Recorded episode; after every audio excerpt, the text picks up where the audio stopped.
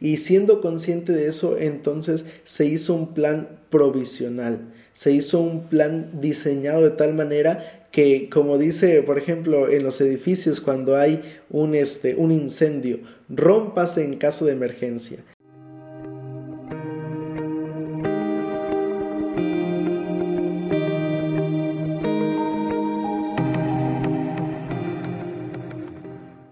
Hola, hola, ¿qué tal? Me da mucho gusto saludarte y darte la bienvenida una semana más a esta, eh, este programa titulado Presente 7. Eh, realmente damos gracias a Dios porque nos has acompañado hasta este momento. Para nuestros amigos que nos están viendo en Spotify, eh, nos da mucho gusto que puedas estar compartiendo con nosotros este momento a través de estos eh, podcasts y para aquellos que nos están viendo a través de YouTube, pues también darles las infinitas gracias por estarse uniendo a esta familia virtual. Y esperamos en Dios que cada comentario pueda estar siendo de mucha bendición para cada uno de ustedes. Y pues quiero aprovechar para invitarte a que compartas este comentario y de esa manera que podamos llegar a más personas con estos mensajes tan maravillosos a través del estudio de la lección por medio de la escuela sabática. Y bueno, vamos entonces a entrar en la lección número 6. Mira que la verdad es que siento que este trimestre se nos está pasando demasiado rápido. No sé por qué, pero este, este trimestre se está yendo muy muy rápido y la verdad es que la lección está siendo de mucha mucha bendición. Y creo que hemos aprendido perdón, creo que hemos aprendido cosas realmente importantes, valiosas y esperamos que la lección de esta semana también pueda ser de bendición. El título para la lección número 6 para el 5 de noviembre del año 2022 es Él murió por nosotros. Vamos a hablar acerca de una cuestión muy muy importante esta semana que nos va a ayudar a comprender entonces la esperanza que tenemos o, o más bien va a sentar las bases para entender la, esperanza que nosotros como cristianos tenemos en la resurrección de aquellas personas que mueren eh, habiendo entregado su vida a Cristo Jesús. Y el versículo para memorizar está en Juan capítulo 3 versículos 14 y 15. Es un texto muy muy bonito que nos lleva del Antiguo Testamento al Nuevo Testamento y el texto dice así como Moisés y como Moisés levantó la serpiente en el desierto, Así es necesario que el Hijo del Hombre sea levantado, para que todo aquel que en él cree no se pierda, mas tenga vida eterna. Allí está, eh, haciendo referencia a esta cuestión cuando en el pueblo Israel, por su rebeldía, por su pecado, eh, llegaron la protección de Dios, pues se apartó por un momento del pueblo Israel, o mejor dicho, el pueblo Israel se apartó de Dios y, y a raíz de eso entonces pues los animales que había en el desierto llegaron y empezaron a causar estragos en el pueblo de Israel, las serpientes en este caso. Y, dice ahí el texto bíblico que entonces eh, Dios le dio una orden a Moisés para que esa situación pudiera ser eh, quitada del pueblo Israel, para que el pueblo Israel pudiera ser perdonado por su pecado, Dios le pidió a Moisés, levanta una serpiente y todo aquel que la mire con fe, entonces va a poder quedar libre de, de, de la mortandad que está atravesando el pueblo Israel. Y fue lo que hizo, y cuando Jesús estaba platicando con Nicodemo, él le hizo ver esto, mira, es necesario que el Hijo del Hombre sea levantado nuevamente, para que todo aquel que en él crea no se pierda, mas tenga vida eterna. Y es justamente lo que vamos a hablar en esta semana. Vamos a hablar acerca de el propósito de Jesús al venir a este mundo, eh, lo que él hizo para traer salvación a la vida del ser humano y cómo esto entonces refuerza nuestra esperanza en la resurrección. Y vamos a ir a la parte del día domingo que lleva como subtítulo Desde la fundación del mundo. ¿A qué se refiere con este título? Desde la fundación del mundo. Mira, vamos para entenderlo a leer dos textos. Uno se encuentra en Apocalipsis capítulo 13, versículo 8. Dice allí la palabra de nuestro Dios. La adoraron todos los habitantes de la tierra, cuyos nombres no estaban escritos, cuyos nombres no estaban escritos desde el principio del mundo en el libro de la vida del Cordero que fue inmolado. Dice allí que los nombres está hablando acerca de uno de, los símbolos de las visiones que se le presentaron a Juan, pero este texto nos va a llevar, eh, eh, sienta las bases para lo que nos dice eh, Primera de Pedro, capítulo 1, versículos 19 y 20. Dice allí, Primera de Pedro, capítulo 1, versículos 19 y 20. Sino con la sangre preciosa de Cristo, como de un cordero sin mancha y sin contaminación. Y ahí va lo, lo importante, esta parte de la lección. Él estaba destinado desde antes de la fundación del mundo, pero ha sido manifestado en los últimos tiempos por amor de vosotros. Aquí este texto estaba hablando acerca de Jesús. En el, en el, libro, en el texto anterior de Apocalipsis 3.8 no se refiere específicamente a Jesús en el sentido de que se esté hablando de él eh, precisamente, pero sí se está hablando acerca de una cuestión que era muy importante eh, en la historia de la humanidad, porque esta semana vamos a enfocarnos en el aspecto de la humanidad en general. Y mira, tiene que ver con esto tiene que ver con el hecho de que cuando Dios creó este mundo, Él sabía que al crear este mundo también lo haría para darle libertad a sus seres, al ser humano, a los ángeles y a los otros mundos no caídos. Y en esa libertad que Dios estaba ofreciendo, también estaba expuesta la otra parte, no solamente de obedecerlo por amor, sino también de desobedecerlo. Y Dios era consciente de eso. Y siendo consciente de eso, entonces se hizo un plan provisional, se hizo un plan diseñado de tal manera que, como dice, por ejemplo, en los edificios, cuando hay un, este, un incendio, rómpase en caso de emergencia. En el caso del plan de la salvación, también estaba allí ese plan para que se rompiera en caso de que hubiera una emergencia, en caso de que el ser humano pecara, pues hubiera manera de apagar ese fuego, de apagar el pecado en la vida del ser humano.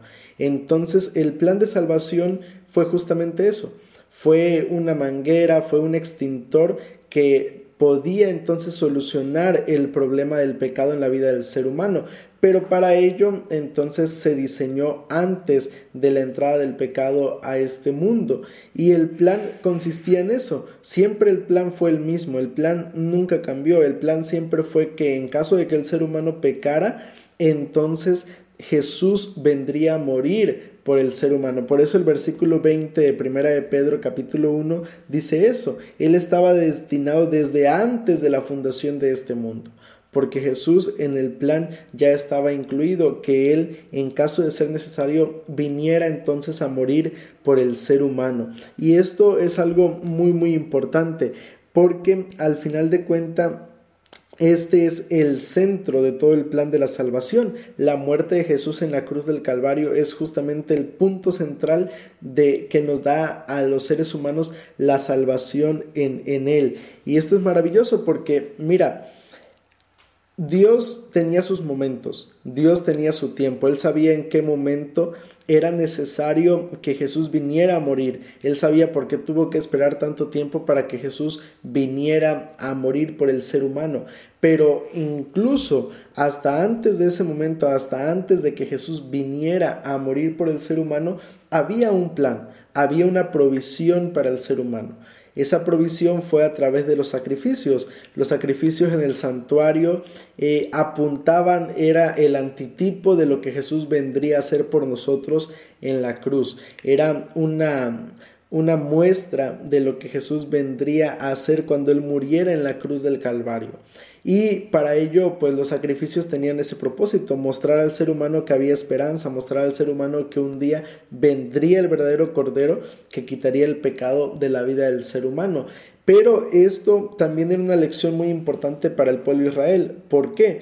Porque mira, el pueblo de Israel a través de los sacrificios comprendía entonces eh, lo difícil que sería lo que Jesús vendría a hacer por el ser humano, o más bien ese era el propósito de Dios, que el pueblo de Israel comprendiera esa verdad importante, que lo que Jesús vendría a hacer por nosotros en la cruz del Calvario le costaría a él la vida y sería algo complicado, algo realmente difícil. Y para ello entonces eh, este, Jesús Dios dejó esta instrucción para el pueblo, para que ellos pudieran comprenderlo. Y esto les mostraba entonces el costo de lo que significaba la salvación. Y así cuando Jesús viniera, pues el ser humano pudiera realmente valorar ese sacrificio de Jesús en la cruz del Calvario.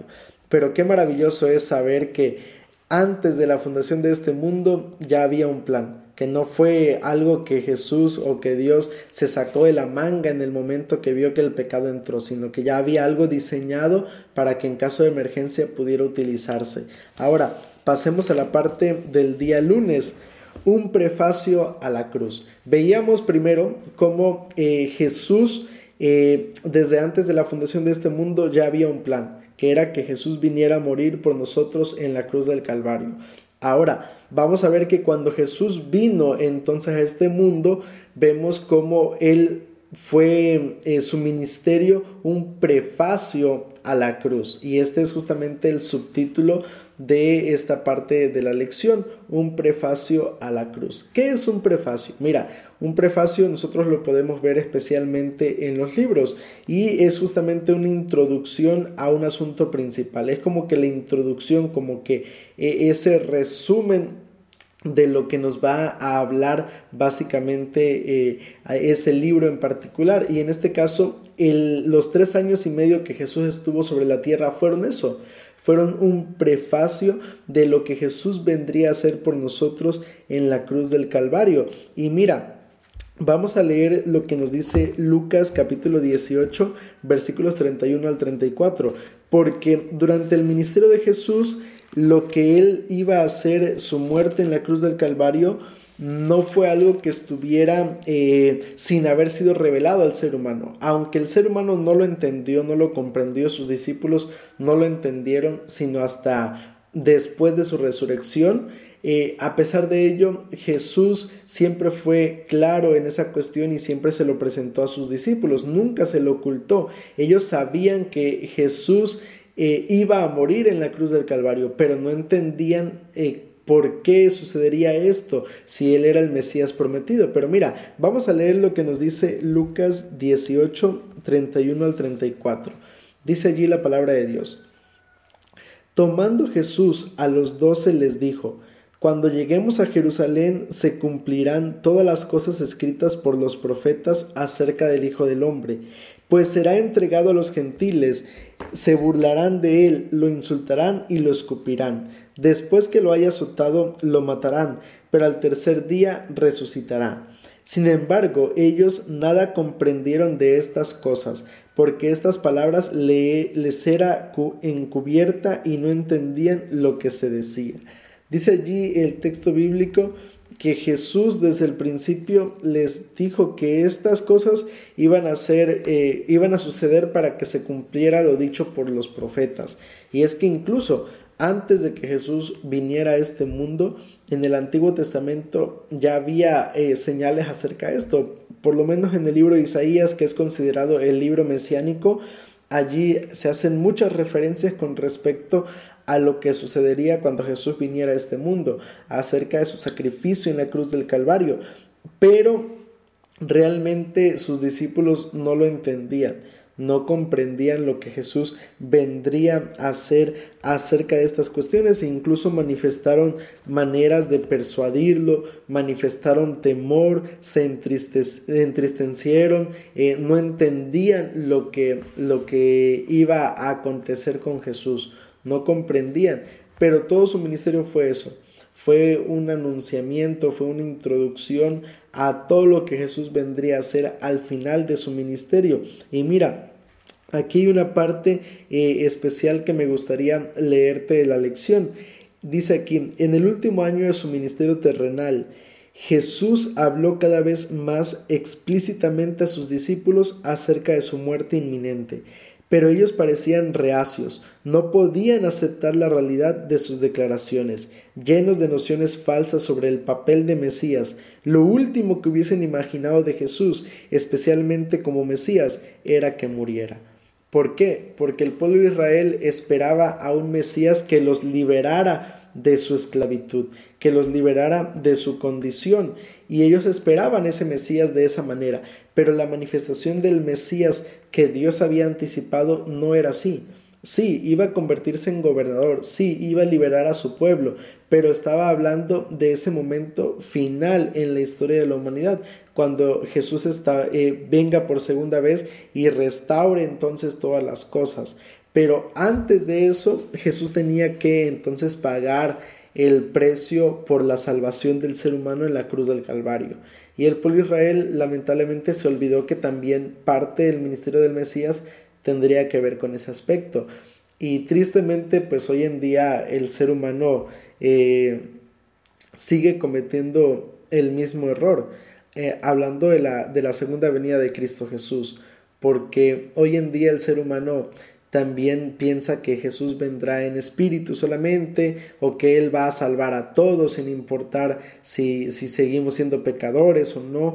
Tenemos, seguimos teniendo ideas equivocadas acerca de lo que sucederá en la segunda venida de Cristo Jesús. Y por eso creo que es importante realmente detenernos a comprender lo que la palabra de Dios quiere mostrarnos para que de esa manera entonces podamos eh, aprender y, y así hacer lo correcto delante de nuestro Dios. Ahora, vamos a pasar a la parte del día martes.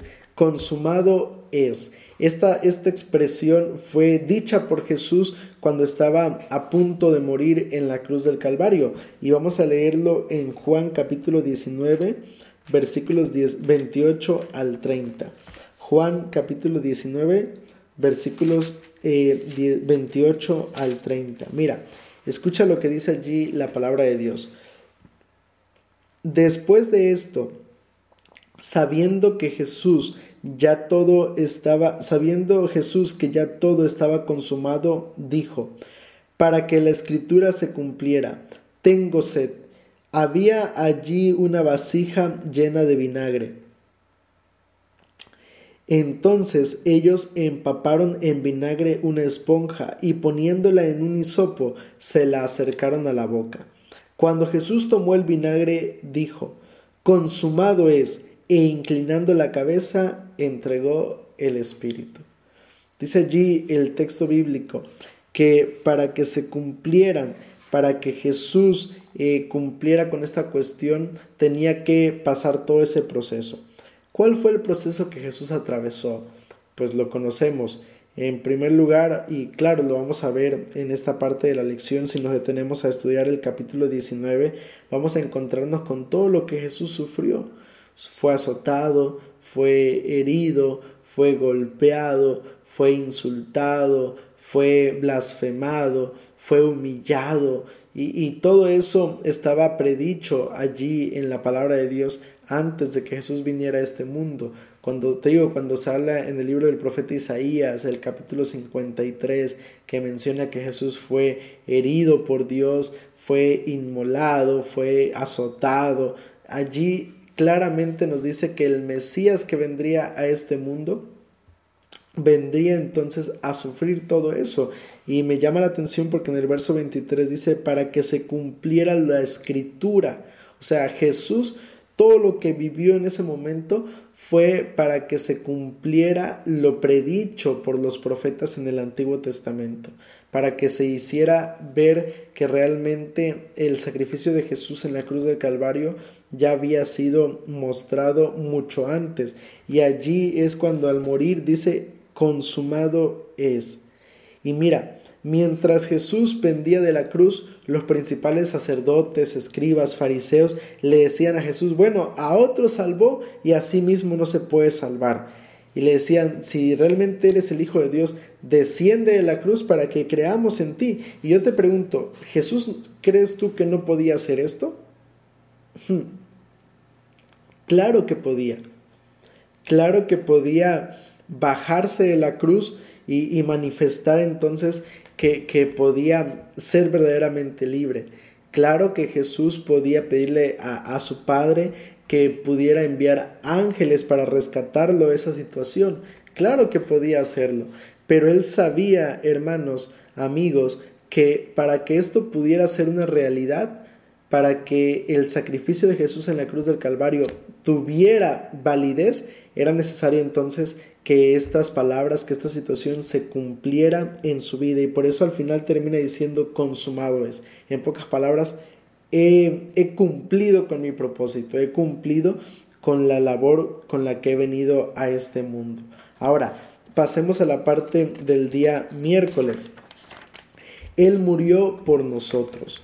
Vamos a hablar acerca de esto y para ello vamos a leer Juan capítulo 3 versículos 14 al 18. Juan 3, 14 al 18 dice la palabra de Dios. Y como Moisés levantó la serpiente en el desierto, así es necesario que el Hijo del Hombre sea levantado, para que todo aquel que en él cree no se pierda, sino que tenga vida eterna. De tal manera amó Dios al mundo que ha dado a su Hijo unigénito, para que todo aquel que en él crea no se pierda, mas tenga vida eterna. Dios no envió a su Hijo al mundo para condenar al mundo, sino para que el mundo sea salvo por él. El que en él cree no es condenado, pero el que no cree ya ha sido condenado, porque no ha creído en el nombre del unigénito Hijo de Dios. Dice ahí el texto bíblico, que para que el ser humano pudiera experimentar la salvación era necesario que Jesús viniera a morir en la cruz del Calvario.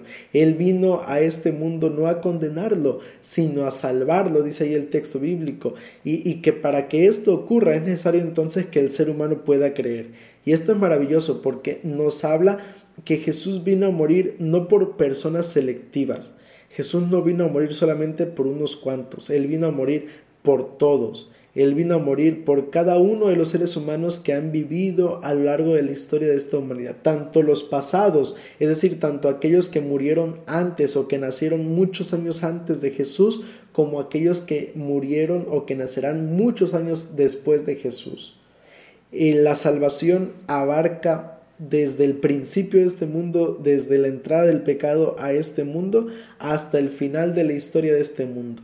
Y no tiene... Y, eh, excepciones, sino que la salvación está destinada para ricos, pobres, eh, clase media, para gente alta, gente bajita, para gente eh, llenita, para gente delgadita. Es decir, la salvación no tiene excepción, no importa qué pienses, qué creas, la salvación ha sido ofrecida para todos los seres humanos. Y eso es realmente maravilloso porque eso nos demuestra que la salvación entonces está al alcance de todos nosotros.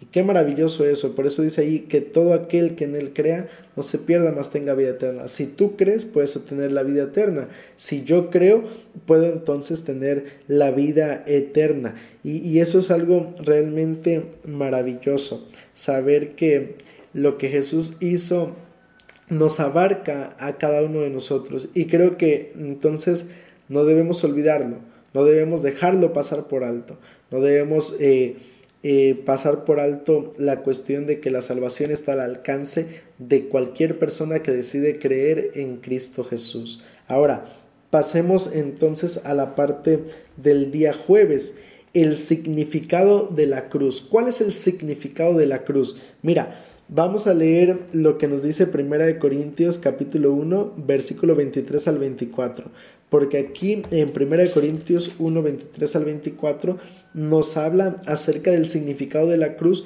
para las personas gentiles, para los judíos en la época de Pablo, pero que muy comúnmente sigue siendo el pensamiento de muchas personas hoy en día. Primera de Corintios capítulo 1, versículo 23 y 24. Dice allí la palabra de Dios. Pero nosotros predicamos a Cristo crucificado. Para los judíos, ciertamente, dice allí, tropezadero, y para los gentiles, locura. En cambio, para los llamados, tanto judíos como griegos, Cristo es poder y sabiduría de Dios. Dice allí la palabra de Dios. Mira, para los judíos era tropezadero. ¿Por qué era tropezadero creer que Jesús era el Mesías? Creer que Jesús con su muerte en la cruz del Calvario estaba liberando al ser humano del pecado. ¿Por qué era difícil para, para el pueblo de Israel, para los judíos comprender esto? porque como decíamos hace unos momentos, como le ocurrió a sus discípulos, ellos esperaban que el Mesías fuera el gobernante de este mundo, el liberador del pueblo de Israel del yugo romano. No esperaban que el Mesías eh, muriera o terminara su, su, vida en una cruz. Bueno, terminara hasta ese momento, porque Jesús resucitó, ¿no? Pero ellos no esperaban eso. Por eso el que un judío pudiera creer eso le resultaba difícil, porque ellos, incluso hoy en día, ellos siguen esperando la venida del Mesías, siguen esperando a ese liberador humano que los pueda sacar de la condición humana en la que se encuentran, no tanto de la condición espiritual. Ahora, en el caso de los griegos, pues la carta de Corintios es una carta escrita justamente para un público eh, gentil, para un público que no conoce o que no tiene el trasfondo judío.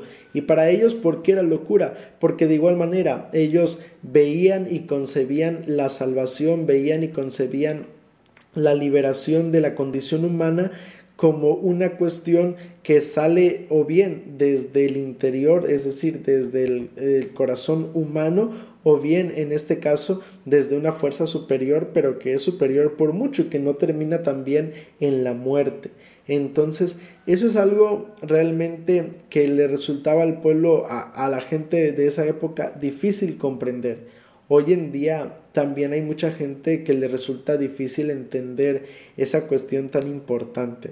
Le resulta realmente complicado entender que la salvación eh, pasa por el hecho de que Jesús haya tenido que morir en la cruz del Calvario. Hay gente que dice, no, yo no creo en Jesús, gente que no cree en Jesús, gente que cree en Él, pero cree en Él como un profeta, no como el Hijo de Dios. Y, realmente la, la, gente sigue dudando acerca de, de, lo que Jesús hizo por el ser humano en la cruz del, del Calvario y que a través de esa acción nos da entonces libertad del pecado y de su condenación. Y es que mira, cuando Jesús murió en la cruz del Calvario, no solamente nos liberó de la muerte eh, humana, de, de, la condición humana, sino que también nos libera de la segunda muerte, es decir, nos libera de la paga del pecado que es la muerte eterna. Y eso es algo realmente maravilloso. Y mira, el significado de la cruz, aquí la lección nos menciona eh, cuál es el significado de la cruz. En primer lugar, el primer aspecto importante es que la cruz nos revela la justicia divina nos revela que en la cruz se pagó el precio sin necesidad de que nosotros sufriéramos. Se equilibró la balanza de la justicia divina. El segundo significado es revelar el amor supremo de Dios. En la cruz se manifestó que realmente Dios ama al ser humano. El tercer significado es que la cruz es la fuente para romper cualquier cadena. En Jesús a través de lo que él hizo en la cruz del Calvario, se rompió la esclavitud del pecado. El siguiente significado es que la cruz es la esperanza para la vida eterna. Si no hubiera muerto Jesús en la cruz del Calvario, no tendríamos esa esperanza. Y el último de los significados de la cruz es mostrar el antídoto contra futuras rebeliones en el universo. Más adelante, cuando seamos restaurados por completo, ya eh, la mente del ser humano va a seguir gozando de la libertad, pero ya no va a pensar en la idea de volver a pecar, porque ya va a saber lo que costó realmente la salvación. Y esa idea ya no va a volver a pasar por la mente del ser humano, ya no vamos a volver a caer en esas mentiras en las cuales Satanás engañó a nuestros primeros padres, engañó a los ángeles, de hacerles creer que lo que Jesús pedía era injusto, lo que Dios pedía era injusto. Ahora ya no porque saben que el único propósito, el único final para eso es la destrucción, es la muerte, es el pecado en la vida del ser humano.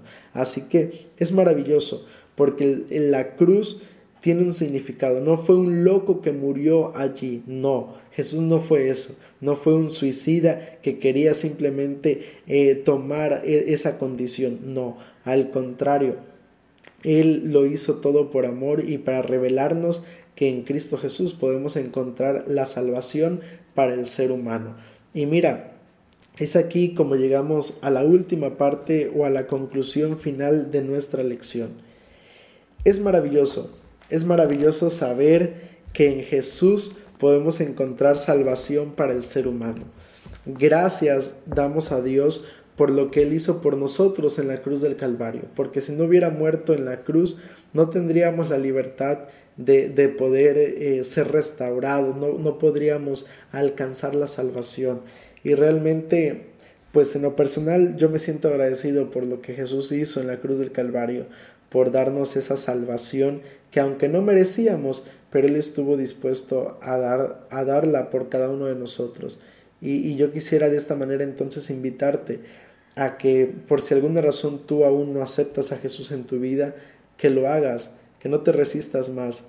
Eh, tal vez estás allí batallando con ese deseo de hacerlo y, si es tu, es, tu, es tu caso, entonces invitarte para que puedas tú aceptar esta invitación que Dios te hace y de esa manera prepararte para su segunda venida.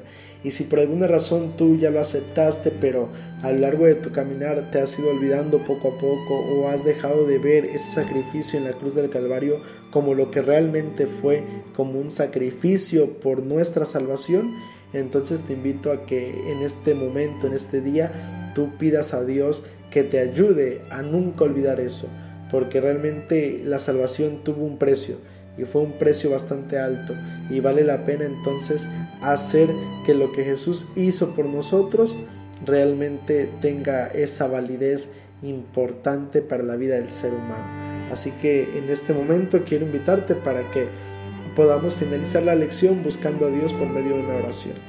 Querido Padre que estás en los cielos, alabado y glorificado sea tu nombre.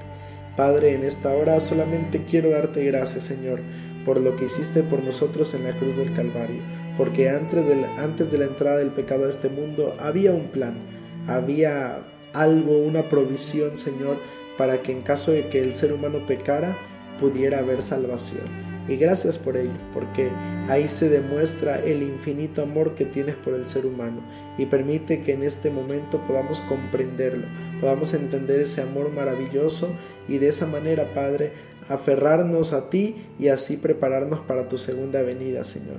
Te suplicamos todo esto y te lo colocamos en tus manos en el nombre de Cristo Jesús. Amén. Llegamos al final de este estudio de la lección y yo quiero invitarte para que no te vayas sin suscribirte a este canal. Eh, allí en la parte de abajo está el botón de suscribirse, a un lado la campanita de notificaciones si me estás viendo en YouTube y de esa manera pues quedas suscrito. Es totalmente gratis, así que no te vayas sin suscribirte, no olvides compartir, no olvides dejar tu like y de esa manera pues seguir haciendo crecer este ministerio dentro de las redes sociales. Y también si me estás escuchando a través de este podcast en tu plataforma de podcast favorito, yo quiero invitarte para que me des seguir y de esa manera también no te pierdas ninguno de los materiales que subimos a estas plataformas de podcast. Y por supuesto, recordarte que este mes de noviembre estamos a punto de lanzar este proyecto nuevo que estamos por comenzar, así que con mayor razón no te olvides de suscribirte. Nos vemos en el próximo episodio y que Dios te bendiga.